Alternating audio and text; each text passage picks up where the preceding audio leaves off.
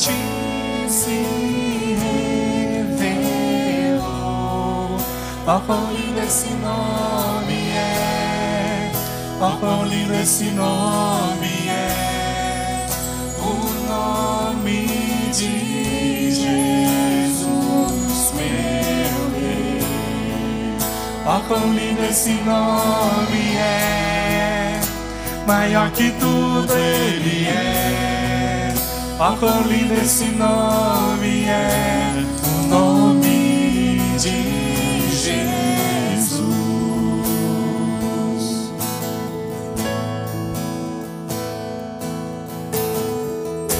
Deixou o céu para buscar.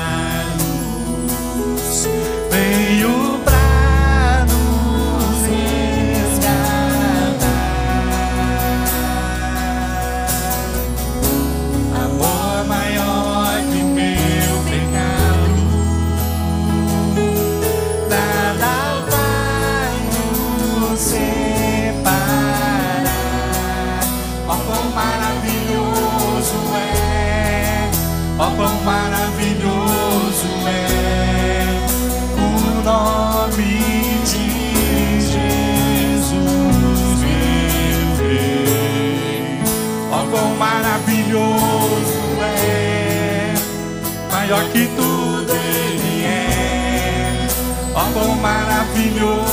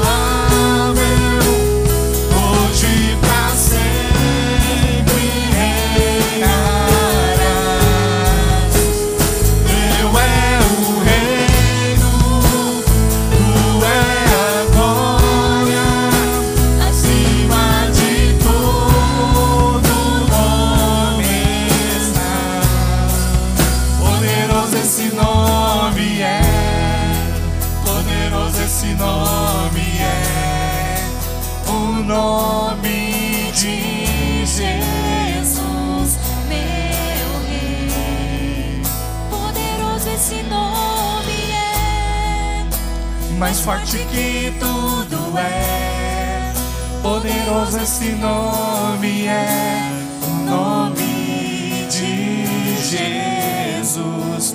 Poderoso esse nome é, o nome de Jesus.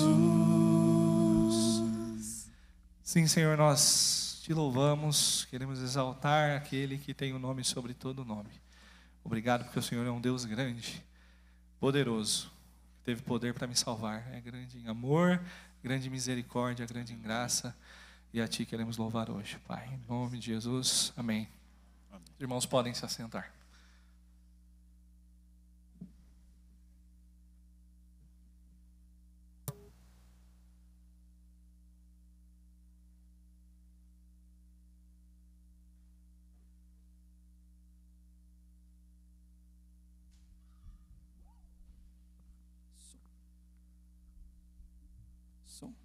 Boa noite, irmãos, graça e paz.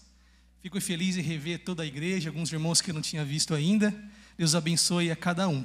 Meus irmãos, nesse momento nós vamos, é, nosso momento missionário, e nós queremos mostrar algumas imagens para os irmãos da nossa missionária Adriana, que faz um brilhante trabalho no, país de Guiné-Bissau há mais de 13 anos. Ela é bem conhecida de toda de a maioria dos irmãos da igreja. Alguns tiveram a oportunidade de viajar para Guiné-Bissau, né? Uma foi uma caravana para lá, alguns irmãos. E ela nos é, enviou algumas imagens contando um pouco dos desafios que ela está enfrentando nesse período de pandemia. Tem sido uma dificuldade muito grande e ela conta muito com as orações dos irmãos da igreja, pois eles são um trabalho que a nossa igreja apoia ali na, no país de Guiné-Bissau. E nós vamos fazer agora uma mostrar algumas imagens para os irmãos dos trabalhos que ela está desenvolvendo. Ela faz um trabalho muito especial ali com as crianças. É, ela, ela já esteve aqui há, algum, há dois anos atrás na nossa conferência missionária. Eu acho que alguns irmãos se lembram dela. E ela continua fazendo esse trabalho com as crianças ali, discipulando, evangelizando, né? levando a palavra de Deus a algumas é, famílias através das crianças. Então, tem sido uma boa ferramenta de evangelismo para chegar em alguns lares ainda que tem um pouquinho de restrição da palavra com a palavra de Deus. Às vezes, discipulando a vida da criança, a criança consegue levar a palavra ali para sua casa e é bem mais aceito, vamos dizer assim. Tá? É, eles também estão, nesse, nesse ano de 2021, iniciando ali um curso de finanças para as pessoas que estão vivendo ali num momento de muita dificuldade, né? já é um país pobre, alguns, algumas aldeias ali, vocês sabem como funcionam, é, e ela tem desenvolvido um trabalho sobre é, finanças, a, ensinando as pessoas a, a dinheiro, a economizar, né? É, e também, irmãos, através do discipulado, né? Finanças discipulado. Ela tem, tem aberto ali um curso de discipulado para as pessoas. As pessoas têm aceitado bastante esse curso, têm aderido e está sendo uma bênção. Deus tem abençoado e eles estão ali trabalhando para a glória de Deus. Também tem a livraria, né? Que ela trouxe um pouco da, das fotos da livraria da vez que ela esteve presente aqui, que também tem sido uma benção. Alguns irmãos, é, é, livros que alguns irmãos doaram, ali eles, eles, ela consegue fazer um trabalho de alfabetização, que já faz ali há 13 anos, desde quando ela iniciou esse, é, o projeto ali no Guiné-Bissau, ela já começou com um trabalho de alfabetização no dialeto deles, né, que é algo bem interessante, e Deus tem abençoado bastante. Cuidado com a saúde, irmãos. Ela, ela pediu para nós orarmos, porque está tendo muita restrição ali ao uso de máscara. Né? Não é diferente de nós aqui também, algumas cidades aqui no Brasil. As pessoas não querem usar mais máscara. Né? É, isso faz com que o vírus é, se prolifere com maior velocidade. Então, ela pediu para nós também, no momento de oração, interceder para que as pessoas venham se conscientizar. Mas, fora isso, eles já desenvolvem um trabalho eh, de saúde bastante interessante com é, dentistas, enfermar, enfermeiros ali, medindo pressão. É, nem sempre o hospital é perto, é rápido para eles irem. Então, eles fazem mais um trabalho de prevenção ali nas aldeias. Então ela colocou aqui alguns desafios que ela está enfrentando né, né, no decorrer da caminhada ali em Guiné-Bissau. Então, é, durante, é, dentro desses desafios, nós vamos estar orando por esses motivos, é, orar pela situação política é, e de saúde do país. É, ela compartilhou também em áudio conosco que os professores da escola pública estão sem receber os seus salários. Isso estava gerando assim um, desgaste muito grande ali no meio deles. Os professores estão tendo que trabalhar e não estão recebendo, né?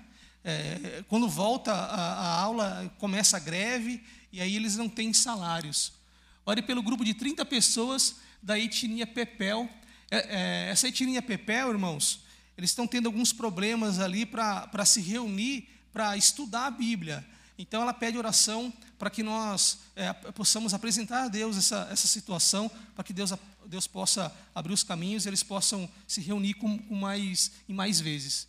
Orar pela salvação de pessoas, né, que estamos compartilhando o Evangelho, pelas crianças ali daquele lugar, saúde, sabedoria e direção do Senhor Jesus. E ela agradece o apoio que a nossa igreja Batista Vida Nova tem dado ali, né? É, por mais que tenha, estamos tendo esses, esse, esse momento de dificuldades, de pandemia, mas Deus tem nos abençoado e nós estamos abençoando ali aquele projeto Guiné-Bissau. Amém? Vamos orar então por esses motivos agora? Senhor Deus, nós apresentamos a Ti, ó Pai, todos esses motivos de oração da nossa missionária Adriana, que há mais de 13 anos está ali no país de Guiné-Bissau, desenvolvendo um trabalho fundamental na propagação do Teu Evangelho, Senhor. Que o Senhor possa é, continuar abençoando ela nessas causas que ela, ela colocou aqui para nós, que o Senhor possa dar força, que o Senhor possa ajudá-la, ó Deus, a propagar o Evangelho cada dia mais. Nós que contamos, ó Pai, é, pedimos a Ti que o Senhor entre com as Tuas é, poderosas mãos e o ajude, em nome de Cristo Jesus. Amém. Amém, irmãos?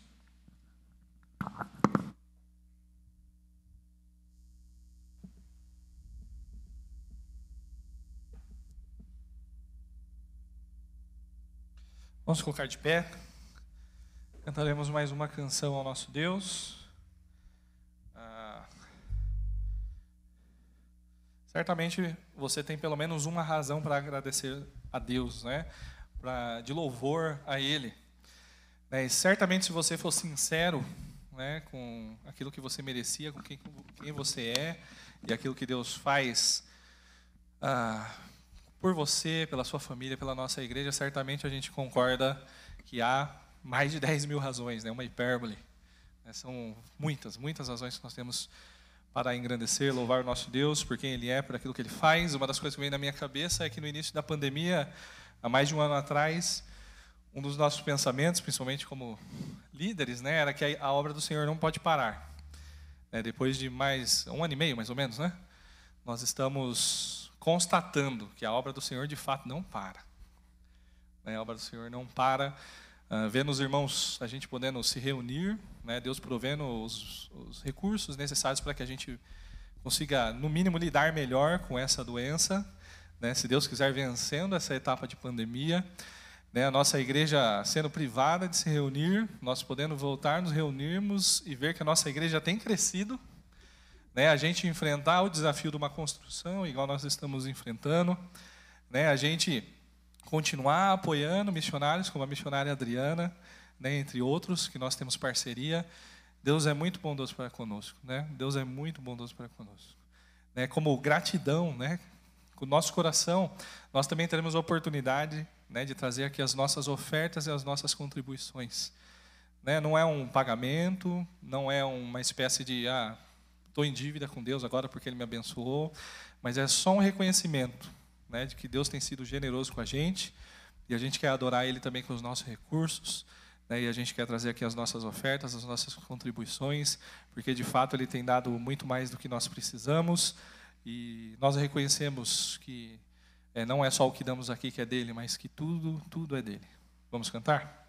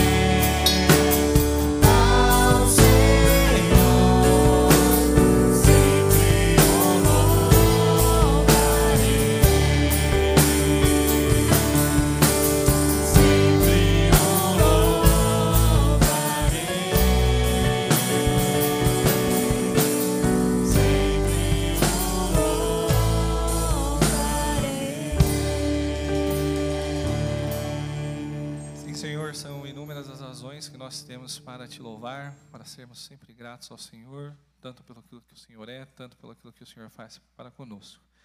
Te agradecemos, porque é um Deus tão grande como o Senhor, é um Deus que nos ama e que se relaciona com a gente, que cuida de nós. Nós reconhecemos isso. Né? Obrigado por tudo que o Senhor tem nos dado. Né? Como, com gratidão no coração, né? nós trazemos as nossas ofertas diante do Senhor. Né? E, por favor, oramos para que Senhor conserve os nossos corações sempre confiantes, independente de qualquer circunstância que a gente venha a viver. Nosso coração sempre tenha 10 mil razões para te louvar. É isso que eu te peço, Pai. Em nome de Jesus, amém.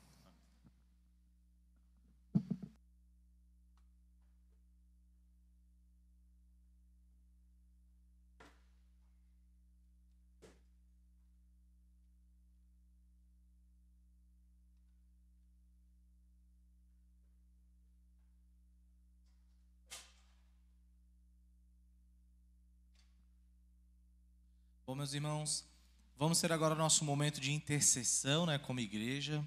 Eu gostaria aqui de destacar dois pedidos que foram feitos através do chat da nossa transmissão.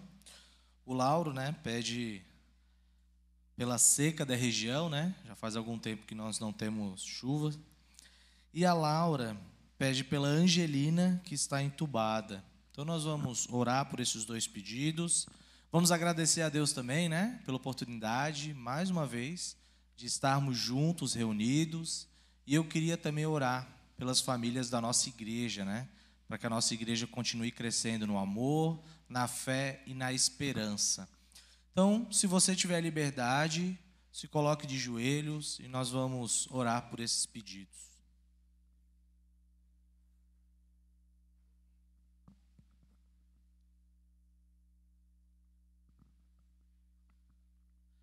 Pai amado, nós, como Igreja Batista Vida Nova, nos achegamos até o Teu trono de graça, mostrando toda a nossa dependência e humilhação diante de Ti, através dessa expressão de estarmos de joelhos. Porque nós entendemos, Pai, que nós dependemos completamente de Ti, em todas as áreas e situações da nossa vida todas as áreas e situações da nossa igreja. Nós dependemos de Ti, meu Pai, porque Tu és o nosso Pai, Tu és o nosso Senhor. Eu oro pela, pela Angelina, que está entubada, que o Senhor possa providenciar né, todos os cuidados médicos necessários, sou da Tua vontade, que o Senhor possa restabelecer a saúde dela. Se ela não te conhece, Deus, que ela venha te conhecer através da pregação do Evangelho do nosso Senhor Jesus Cristo. Rogo também por espírito de seca, né? tantas pessoas sendo afligidas pela falta de chuvas e que o Senhor atue com a tua providência também. Nós te rogamos porque nós sabemos que nós podemos confiar em Ti, meu Deus, e na Tua vontade, que ela é boa, perfeita e agradável, mesmo em situações e momentos que isso parece não ser assim, mas a tua palavra diz que é. Nós confiamos em ti. Pai, eu rogo por cada família da nossa igreja, para que o Senhor continue nos abençoando, por cada pai, mãe, filho aqui representado, para que como família nós continuemos a te adorar, a temer o teu nome como igreja, meu Pai, eu te rogo para que a gente possa continuar a crescer também na fé, na nossa confiança em Ti, na Tua fidelidade. Nós queremos também crescer na nossa esperança, ter nossos corações renovados com a esperança que há no Evangelho de Jesus Cristo, através da pregação fiel da Tua palavra. E nós também queremos crescer no amor a Ti e no amor comunitário uns pelos outros. Obrigado porque nós podemos desfrutar dessa família que se chama igreja, que o Senhor comprou com o sangue do teu próprio filho. Obrigado por esse privilégio de podermos estar juntos, nos reunindo, cultuando o teu nome, meu Pai. Tudo isso é providência tua. E nós queremos nos alegrar, nós queremos ter prazer em estar aqui na tua casa, te rendendo graças e louvores. Recebe mais uma vez essa oração em espírito, no nome de Jesus Cristo, meu Pai. Amém.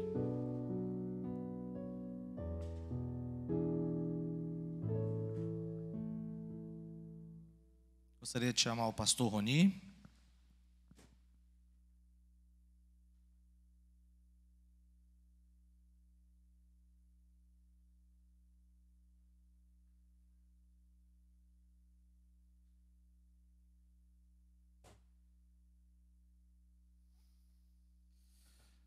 Boa noite, igreja. A graça e a paz de Cristo a você que se encontra aqui nesse salão, bem como a você e a sua família que também nos acompanham ao longo dessa transmissão. Quero convidar todos a abrirem comigo suas Bíblias no livro de Lamentações. Nós estamos, portanto, hoje retornando após os nossos últimos dois domingos. Temos estudado outros temas que a Bíblia nos oferece. E eu gostaria de propor, então, que você volte os seus olhos, a sua mente, o seu coração, mais uma vez, para obter um olhar de esperança em meio à dor e ao sofrimento que o profeta Jeremias nos oferece.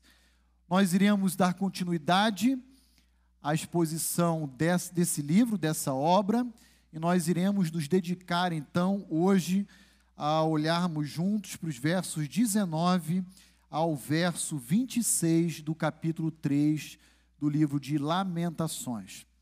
Mas antes de lermos essa passagem, eu gostaria de lembrá-lo do final da última mensagem, da última reflexão que nós ouvimos há três domingos atrás pelo nosso irmão Jonatas. Ele parou a exposição do texto no versículo 18. E se você olhar comigo para Lamentações 3, verso 18, você vai encontrar uma declaração do profeta Jeremias de total desespero e desesperança. Olhe lá, Lamentações 3, 18. Então disse eu: Já pereceu a minha glória como também a minha esperança no Senhor.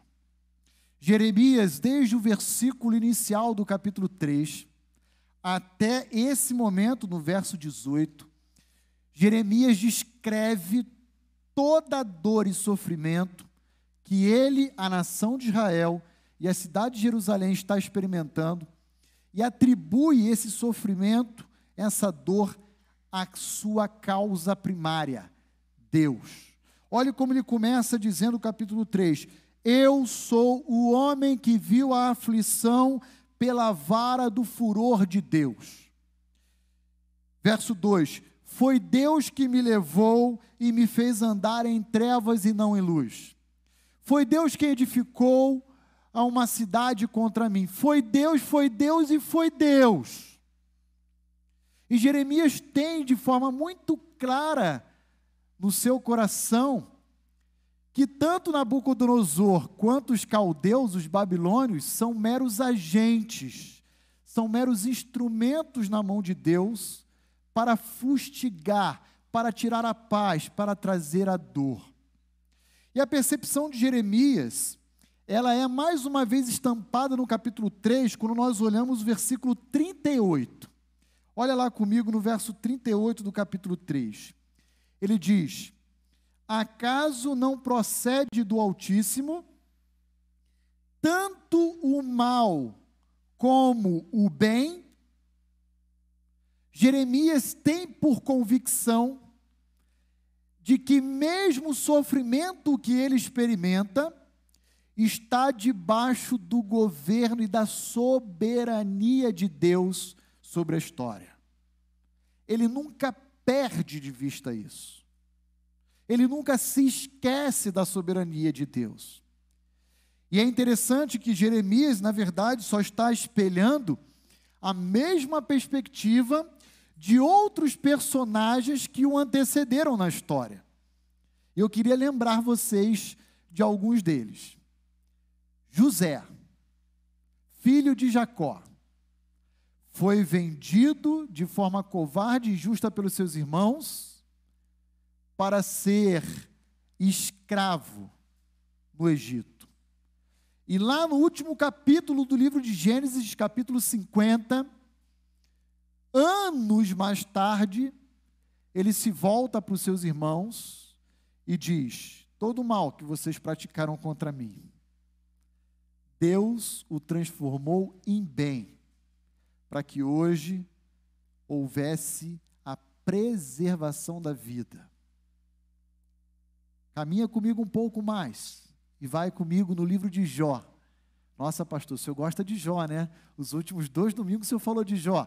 Vamos para o capítulo 2, versículos 9 e 10.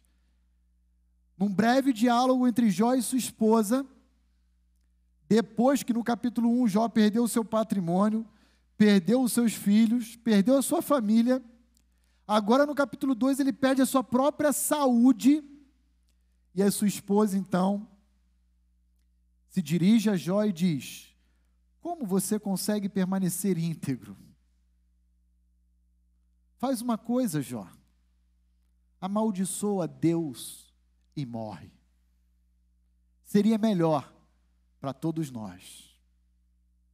E Jó, então, no verso 10 diz: Mulher, tu falas como uma doida. Acaso recebemos da parte de Deus todo o bem e não iríamos igualmente acolher o mal que vem do Senhor? E o final do verso 10 de Jó, capítulo 2, diz: Em tudo isso, Jó não pecou. Jeremias está debaixo dessa mesma perspectiva. Ele conduz a história da sua vida da perspectiva da soberania de Deus na história. E muitas das vezes, como uma lente míope que colocamos sobre os nossos olhos, temos a tendência de olhar para o mal e o sofrimento e atribuir, atribuir esse mal e sofrimento a tudo, especialmente a Satanás. É mais fácil. E não a Deus. Mas Jeremias, no capítulo 3, ele vai dizer: Eu sou aquele que está amargando o juízo de Deus. E em nenhum momento Jeremias vai se dirigir a Nabucodonosor ou aos caldeus. A crise de Jeremias é com o rigor que Deus oferece ao seu povo em tratar o pecado dele.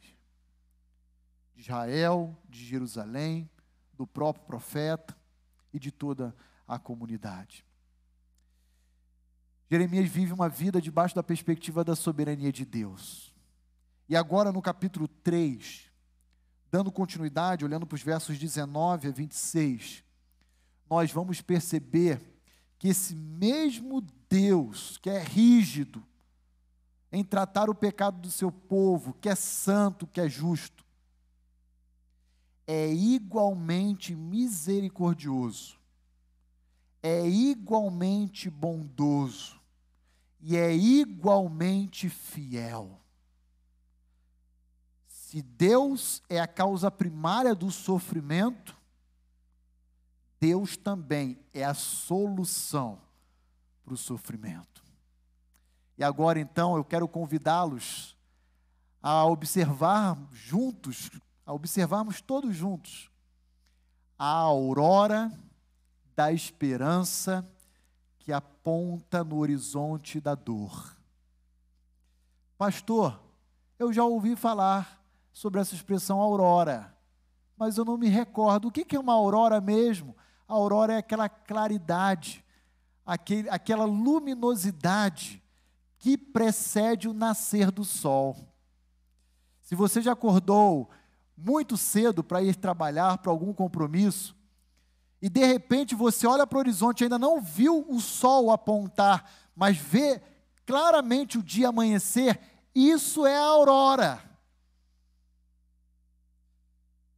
E o que Jeremias vai nos mostrar agora é que ele é capaz de estar na Jerusalém destruída, olhando para leste em direção a Suzã, capital da Babilônia, e mesmo a quilômetros de distância, ele consegue vislumbrar a luz no fim do túnel. E essa luz é a esperança.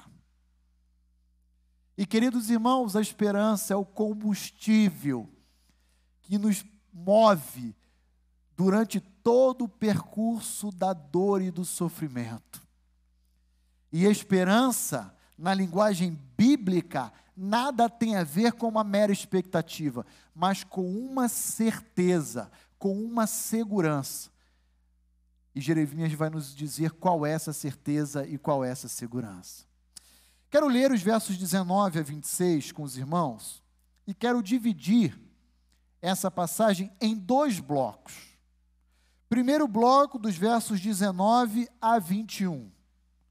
E nessas, nesses três primeiros versos, eu gostaria de convidar você a perceber comigo a petição de Jeremias por esperança.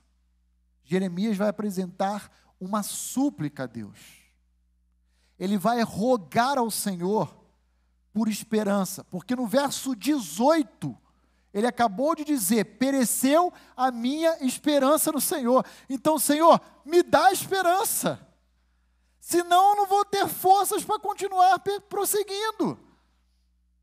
E depois nós iremos então olhar detalhadamente dos versos 22 a 26 e observarmos a resposta surpreendente e acima daquilo que Jeremias esperava da parte de Deus. Então, olhe comigo, versos 19 a 21. Lembra-te da minha aflição. Essa palavrinha aflição significa, em algumas outras traduções, pobreza, estado de miséria. Jeremias está dizendo: Senhor, lembra-te de mim e olha a minha condição. Estou completamente falido. Lembra-te do meu pranto. Outra palavrinha que pode ser traduzido como maus tratos, vergonha. Senhor, eu estou em pranto, eu estou totalmente maltratado nas mãos dos caldeus. Eu estou humilhado, envergonhado, experimentando o opróbrio nas mãos dos babilônios. Senhor, lembra-te do absinto. Eu não sei qual é a versão que você tem em mãos, eu estou utilizando aqui a revista atualizada, mas absinto é amargura. Senhor, a minha vida está azeda, amarga, terrível, Senhor. E lembra-te do veneno que eu estou ingerindo, que eu estou bebendo. Verso 20: Minha alma continuamente os recorda e se abate dentro de mim. Jeremias está dizendo que o sofrimento, a dor, ela tem um poder incrível de escravizar aquele que sofre, condicionando os seus olhos apenas para a sua dor. Ele consegue pensar em alguma coisa diferente do que ele está descrevendo no verso 19? Pranto, absinto, veneno, ele não consegue. Ele está preso, amarrado, como escravo, num círculo vicioso. E no verso 20 ele diz: A minha alma continuamente, a todo instante, só recorda essas coisas. Só tem diante dos seus olhos a dor e o sofrimento. E com isso, o que, que acontece? A minha alma se esvai, se abate dentro de mim. Quando estamos, eu e você também, independentemente da razão que nos leva a sofrer, quando estamos experimentando dor, a nossa tendência é nos cegarmos para todo o restante da vida e ficarmos ali presos, escravizados com um jugo, olhando apenas para o prejuízo que sofremos e para a dor latente que estamos sentindo, experimentando. E aí no versículo 21, Jeremias, Senhor, eu quero trazer à memória o que me pode dar esperança. Senhor, eu estou pedindo ao Senhor uma única coisa. Coloque diante dos olhos da minha alma boas lembranças, que animem o meu coração, que fortaleça a minha fé. Senhor, traz à minha memória boas recordações. E aqui fica uma grande lição que Jeremias nos oferece. O que devemos fazer quando estamos sofrendo ou experimentando dor? Resposta: substitua os maus pensamentos pelas boas recordações. Tira da sua cabeça, tira diante dos seus olhos o prejuízo, o dano irreparável, as perdas, a dor. Tira isso diante de você e traz para preencher a sua mente, seu coração, os seus olhos, todos os bons atos de Deus na história da sua vida. É assim que Jeremias nos oferece como devemos lidar com a dor e o sofrimento. Deixe-me compartilhar com você uma definição de esperança que não é minha, mas é de um grande pastor que já faleceu, chamado A.W. Tozer e ele já escreveu muitas obras que foram publicadas em língua portuguesa e são obras incrivelmente encorajadoras. A. W. Tozer disse em uma das suas oportunidades ministeriais o seguinte: que a esperança é a alquimia divina, a alquimia de Deus para transformar o metal ignóbil da adversidade, sabe em quê? Em ouro. Olha que incrível. Esperança é aquilo que Deus coloca no nosso coração e na nossa mente, preenchendo, para ser o combustível para que a gente possa prosseguir, apesar do sofrimento e das circunstâncias desfavoráveis. Deus é expert em transformar a adversidade em esperança. Em esperança. Quando Cristo Jesus morreu na cruz do Calvário, todos os seus discípulos se trancafiaram entre quatro paredes, enlutados, entristecidos. Mas ao terceiro dia, aquela manhã de domingo, Jesus ressuscitou. E a esperança mais uma vez aflorou no coração dos seus discípulos. Deus é capaz de transformar toda adversidade em esperança. E Ele quer fazer isso comigo e com você, em diferentes oportunidades ao longo da nossa vida. Esperança. Esperança essa que não tem nada a ver com a esperança do mundo. Em um mundo pandêmico, a esperança recai numa possível vacina. Mas para os filhos de Deus, a esperança nunca foi, nem nunca será, um remédio ou uma vacina. Sempre será Deus. Deus e somente Deus. Muito bem, pastor, como podemos então superar as adversidades da vida? Como podemos superar uma falência de um negócio em que empreendemos o recurso acumulado ao longo de toda uma vida e esse negócio quebrou? Como podemos superar o luto de uma pessoa que amamos? Como podemos superar, pastor, a injustiça que bate às nossas portas, nos acusando e, e, e tentando nos caluniar? Como podemos superar, em outras palavras, uma profunda tristeza?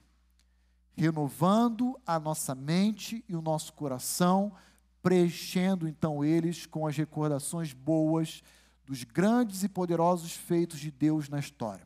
Eu queria lembrá-los de algumas orientações nesse sentido que a Bíblia nos oferece. Então, deixa seu dedo marcado em Lamentações 3 e olhe comigo, por exemplo, o episódio que se deu com a nação de Israel, descrito em Êxodo capítulo 34, versículos 6 e 7. Êxodo 34, versos 6 e 7.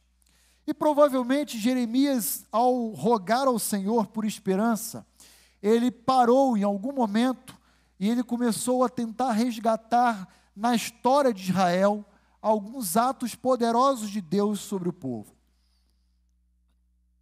Eu queria lembrá-lo a respeito do que, por exemplo, nos, nos escreve Moisés em Êxodo 34, versos 6 e 7, que diz assim: e passando o Senhor por diante dele, por diante de Moisés, e antes de continuar nessa leitura, eu queria apenas lembrá-lo do que se trata. Ah, esse foi o momento em que Moisés esteve no monte e o povo então começou, por causa da longa ausência de Moisés, a erigir, a erguer um bezerro de ouro para substituir a adoração a Deus. E depois Deus fala: Moisés desce, vá ao encontro do povo, porque esse povo já me abandonou e se prostituiu. E eles levantaram então um, um, um ídolo para adorar. E aí então chegamos em Êxodo 34, versos 6 e 7. E passando o Senhor por diante de Moisés, clamou: Senhor, Senhor Deus, compassivo, clemente, longânimo, grande em misericórdia e fidelidade. Olha o que, que Jeremias estava lembrando. Tinha disposição dele a respeito de Deus. Um Deus compassivo, clemente, longânimo, grande misericórdia, fidelidade, que guarda a misericórdia em mil gerações, que perdoa a iniquidade do seu povo, que perdoa a transgressão e o pecado, que não inocenta o culpado, mas preserva o remanescente fiel. Jeremias parou e disse: Se Deus teve misericórdia e não destruiu a totalidade do povo naquela ocasião, por exemplo, porque Deus não poderia manifestar uma vez mais o seu amor, a sua graça e a sua misericórdia em preservar o seu povo hoje diante dos caldeus? Deixa seu dedo ainda marcado em Lamentações 3 e agora vai comigo em Filipenses capítulo 4, versículo 8. E olhe comigo o que diz o apóstolo Paulo na sua carta à igreja de Filipe, capítulo 4, versículo 8. Finalmente, irmãos, tudo que é verdadeiro, tudo que é respeitável, tudo que é justo, tudo o que é puro, tudo que é amável, tudo que é de boa fama, se alguma virtude há e se algum louvor existe, seja isso o que ocupe o vosso pensamento. A Bíblia é clara em nos ensinar que temos que lidar com as frustrações, com os danos, com o sofrimento e a dor, preenchendo a nossa mente, nosso coração de esperança. Da certeza de que Deus é compassivo, da certeza daquilo que é verdadeiro, da certeza daquilo que é puro, da certeza que Deus é Deus clemente, um Deus misericordioso, um Deus que perdoa as transgressões dos seus filhos. E essa certeza será o combustível que nos dará ar, gás para continuarmos prosseguindo, apesar das circunstâncias desfavoráveis. Irmãos, gravem isso na mente e no coração de vocês. Como devemos lidar com a dor? Preenchendo a nossa mente e nosso coração com a palavra de Deus, com as verdades que ela nos oferece. E a partir desse momento, nós obteremos a esperança de que necessitamos. Volte comigo agora para Lamentações 3. E prossigamos agora olhando os versos 22 a 26. E olhe o que então Jeremias nos ensina. Agora, como sendo uma resposta surpreendente e além, acima daquilo que o profeta esperava. Ele diz: As misericórdias do Senhor são a causa de não sermos consumidos. No verso 21, Jeremias disse: Eu quero trazer à memória, Senhor, tudo aquilo que é capaz de me dar esperança. É isso que você quer, Jeremias? Então é isso que você vai ter. Olhe para mim e lembre a quem você serve. E aí Jeremias olha para Deus e ele encontra em Deus, em suas perfeições, alguns atributos. E ele começa agora elencar uma lista de verdades, de qualidades, de atributos que pertencem a Deus. Primeiro atributo, misericórdia. As misericórdias do Senhor são a causa de não sermos consumidos, porque as suas misericórdias não têm fim, elas renovam-se a cada manhã. Jeremias para e percebe que as misericórdias de Deus, além de serem inesgotáveis, também são renováveis diariamente. Além delas serem inesgotáveis porque elas não têm fim, elas ainda se renovam. Deixa eu explicar para os irmãos o que Jeremias está dizendo aqui, traduzindo. Misericórdia significa não receber aquilo que nós merecemos, ok? E o que nós merecemos? Condenação, juízo, reprovação, punição. Ou alguém é capaz de passar um dia sequer sem pecar? Eu não conheço. Se houver alguém se apresente depois para mim no particular, eu gostaria de cumprimentá-lo. Jeremias está dizendo: olha, nós não sofremos o castigo que nós merecemos todos os dias e para todo sempre, sabe por quê? Porque Deus é misericordioso. Deus é misericordioso. Deus não nos dá aquilo que nós merecemos. Primeira verdade.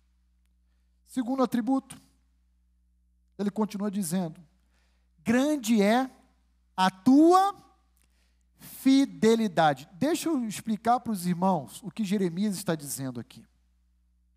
Jeremias está dizendo que Deus não aniquilou, dizimou e acabou por completo com a nação de Israel porque Deus é fiel não à nação.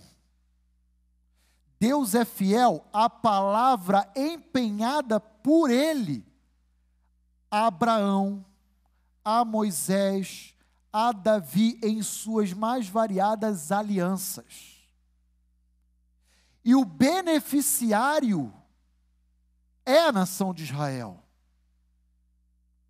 Porque se Deus não houvesse firmado essas alianças, a nação de Israel estava perdida. Seria dizimada, fulminada. Mas aí então Jeremias olha para o pacto que Deus estabelece, especialmente aqui pensando na aliança mosaica, e ele diz: Tu és fiel, Senhor, e a tua fidelidade é imensa. Grande é a tua fidelidade. É por isso que ainda há alguns como eu que permanecem vivos. Permanecem vivos. Caso contrário, já tínhamos virado história no passado.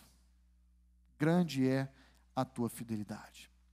Versículo 24: A minha porção é o Senhor, diz a minha alma, portanto esperarei nele.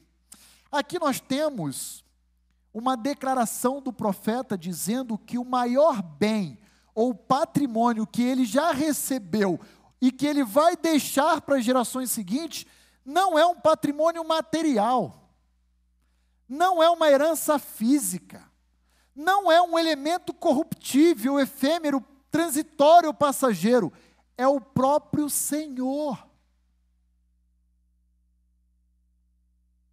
Algumas traduções diz herança. Outros vão dizer quinhão. A minha porção, a minha parcela é o Senhor. Nada do que eu possuo está presente nesse mundo. Tudo isso aqui vai passar. Mas o Senhor é o meu bem maior. E é isso que eu vou legar ao meu povo. E é isso que eu quero deixar para gerações futuras da nação de Israel. Ah, queridos irmãos, quando Jeremias ora ao Senhor pedindo por esperança, a esperança que Deus oferta a Jeremias está baseada no seu próprio caráter, na sua pessoa. Deus diz: olhe para mim, Jeremias. Eu sou fiel, eu sou misericordioso, e agora no versículo 25, ele vai continuar dizendo que ele também é bom. Queridos irmãos, a incredulidade nos leva a enxergar as circunstâncias desfavoráveis na qual nos encontramos como se fosse um gigante impiedoso promovendo no nosso coração desespero, medo, insegurança.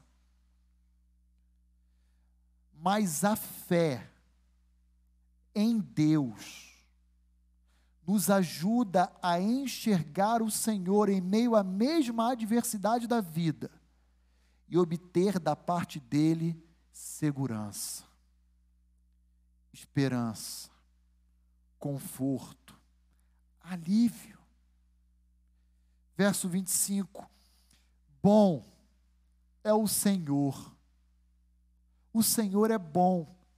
Como alguém é capaz de dizer que Deus é bom em meio a todo aquele caos? Resposta: a esperança nos habilita a enxergar a bondade de Deus em meio ao caos. Sem esperança, esquece. Esquece com a esperança que Deus nos oferta, nós somos capazes de enxergar a bondade de Deus em meio ao caos. E o mundo olha para a gente e fala: Isso é um bando de louco. E não é corintiano, não, viu? É um bando de pessoas lunáticas. Não é possível. A cidade está desolada. As ruas foram lavadas de sangue. E como alguém é capaz de dizer que o autor por trás de tudo isso é bom? Bom é o Senhor para os que esperam por Ele, para a alma que o busca. Bom é aguardar a salvação do Senhor, e isso em silêncio. E isso em silêncio. Há um jargão popular que eu ouvi particularmente tempos atrás e que eu acho que se encaixa perfeitamente no ensino de Jeremias aqui no livro de Lamentações. Esse jargão dizia mais ou menos o seguinte: olhe para dentro de si mesmo e sinta-se deprimido. Olhe para as circunstâncias ao seu redor e experimente angústia, desespero. Mas olhe para o Senhor e colha dele toda a esperança. Mais uma vez eu insisto, Jeremias está em Jerusalém destruída, olhando a leste em direção a Suzã e vendo uma luz brilhando, e essa luz está apenas preparando uma esperança que está por raiar sobre a nação de Israel. Bom é aguardar a salvação do Senhor. E sabe por que, que Jeremias escreve isso? Porque Deus já havia anunciado para ele, e isso está registrado, inclusive, na sua obra, no livro do profeta Jeremias, que aquela nação iria amargar durante 70 anos o exílio. Mas após 70 anos, Deus iria libertar o seu povo e reunir o seu povo debaixo novamente dos seus cuidados em Jerusalém. Jeremias ele diz: "Vamos aguardar a salvação. Ela vai vir, vai demorar um pouquinho, mas ela vai vir adiante de nós. Vai demorar 70 anos, mas ela vai chegar. E como nós devemos então aguardar a salvação do Senhor? Em Sabe por que, que ele fala isso? Porque a nossa tendência, quando a gente está experimentando dor, é fazer o quê? Murmurar, reclamar, dizer: não aguento mais. Se você está no hospital, você chama o médico e fala: manda morfina, porque eu não aguento mais essa dor. Qual é o analgésico mais forte que você tem? Aplica. A nossa tendência é murmurar, é reclamar, é questionar. Mas Jeremias dá um conselho para o povo: vai passar, aguarde, ele vai salvar a gente. Ele prometeu isso. E tudo o que ele fala, ele cumpre, porque grande é a tua fidelidade a palavra que ele empenha, ela se cumprirá. E queridos irmãos, mais uma vez eu volto os meus olhos e convido você também a voltar comigo para um olhar de esperança. Quando Jesus disse que ele vai voltar para buscar a sua igreja. Então não importa o sofrimento que você possa estar passando aqui na terra. Eu reconheço, é doído, arranca lágrimas, gera abatimento, desânimo, mas olhe para frente. Ele vai pôr fim a todas essas coisas, porque Jesus disse que ele vai voltar para buscar os seus. Apegue-se a isso. Creia nisso, porque grande é a sua fidelidade. Quero concluir a nossa reflexão chamando a sua atenção para duas considerações finais, e eu paro por aqui hoje. Primeira consideração: não desperdice o seu sofrimento. Aprenda com o seu sofrimento aquilo que porventura Deus esteja lhe ensinando. Vou repetir. Não desperdice o seu sofrimento.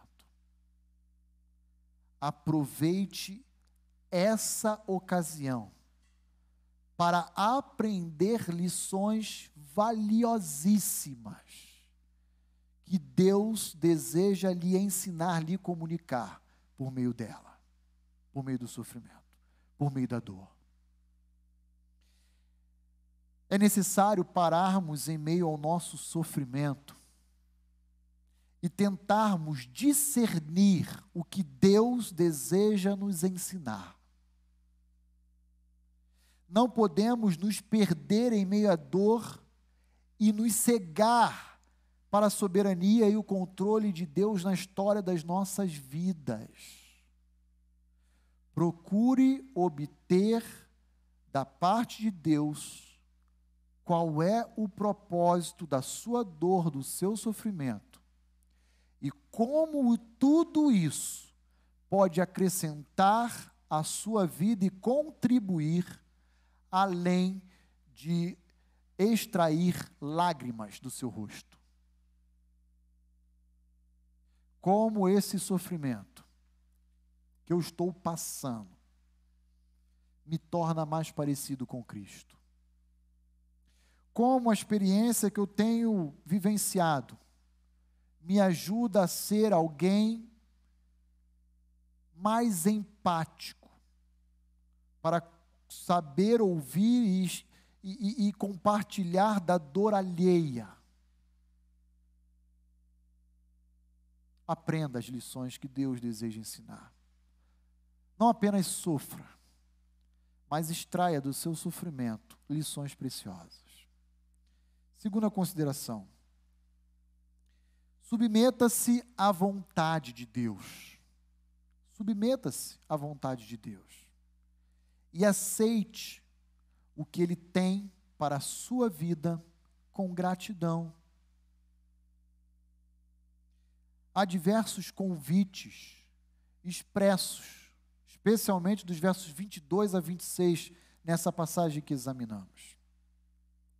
Mas a nossa tendência é olhar apenas para os atributos de Deus, como fidelidade, misericórdia, bondade. Mas lembre-se, há um convite por parte do profeta, há vários, na verdade, para que a gente aprenda a esperar nele, a buscar ele, a aguardar ele em silêncio, a dizer para sua própria alma quem é a sua herança. Em outras palavras, submeta-se à vontade que Deus tem para a sua vida, não apenas nas partes boas e agradáveis que nos alegram, mas também nas que são difíceis e desafiadoras. Faça isso com humildade, dependência e gratidão. Sabe qual foi o conselho de Jeremias para o povo? Vocês vão para Suzã. Se estabeleçam em Suzã e vivam em Suzã, capital da Babilônia, como se estivessem em Jerusalém. Plantem, construam, gerem riquezas, como se aquela terra fosse a sua, e aguardem quietinhos os 70 anos que Deus reservou de exílio para vocês. Deem-se em casamentos, busquem viver uma vida normal em uma terra estrangeira. Em outras palavras, aceite o que Deus tem reservado para mim e para você.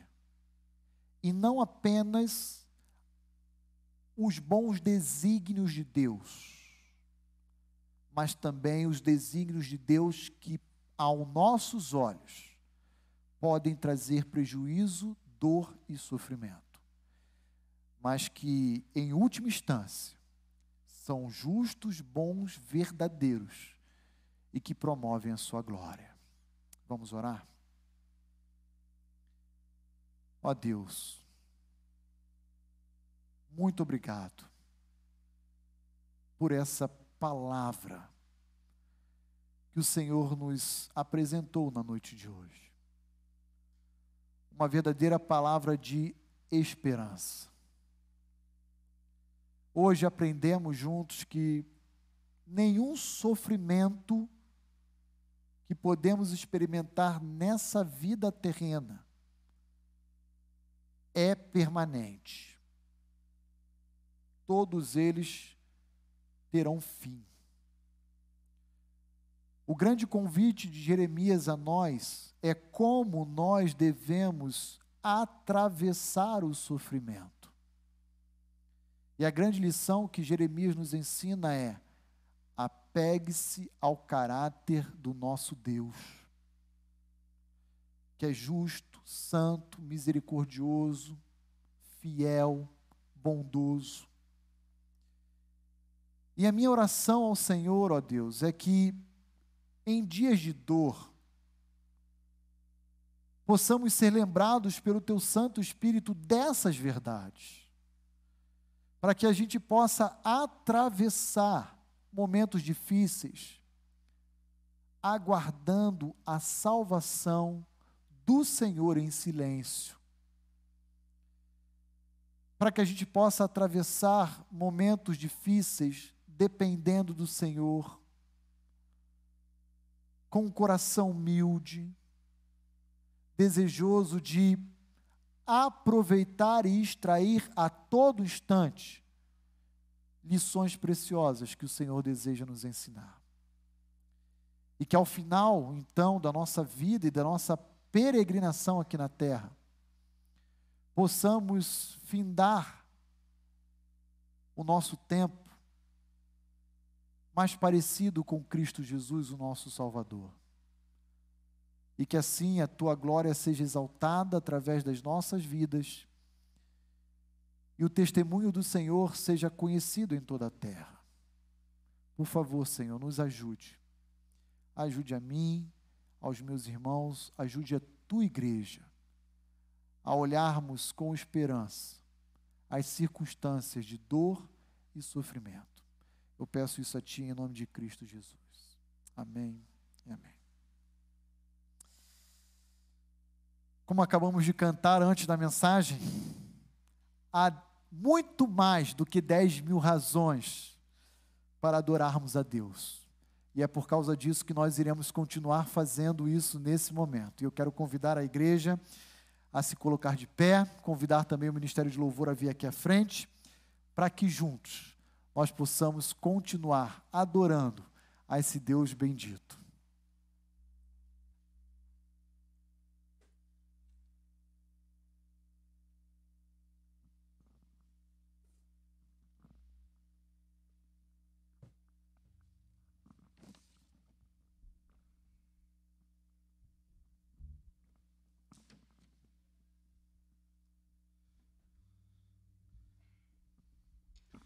Vamos expressar nossa confiança no Senhor por meio dessa música, esse Deus rico em misericórdia, grande em fidelidade, Deus que é bom para com o seu povo.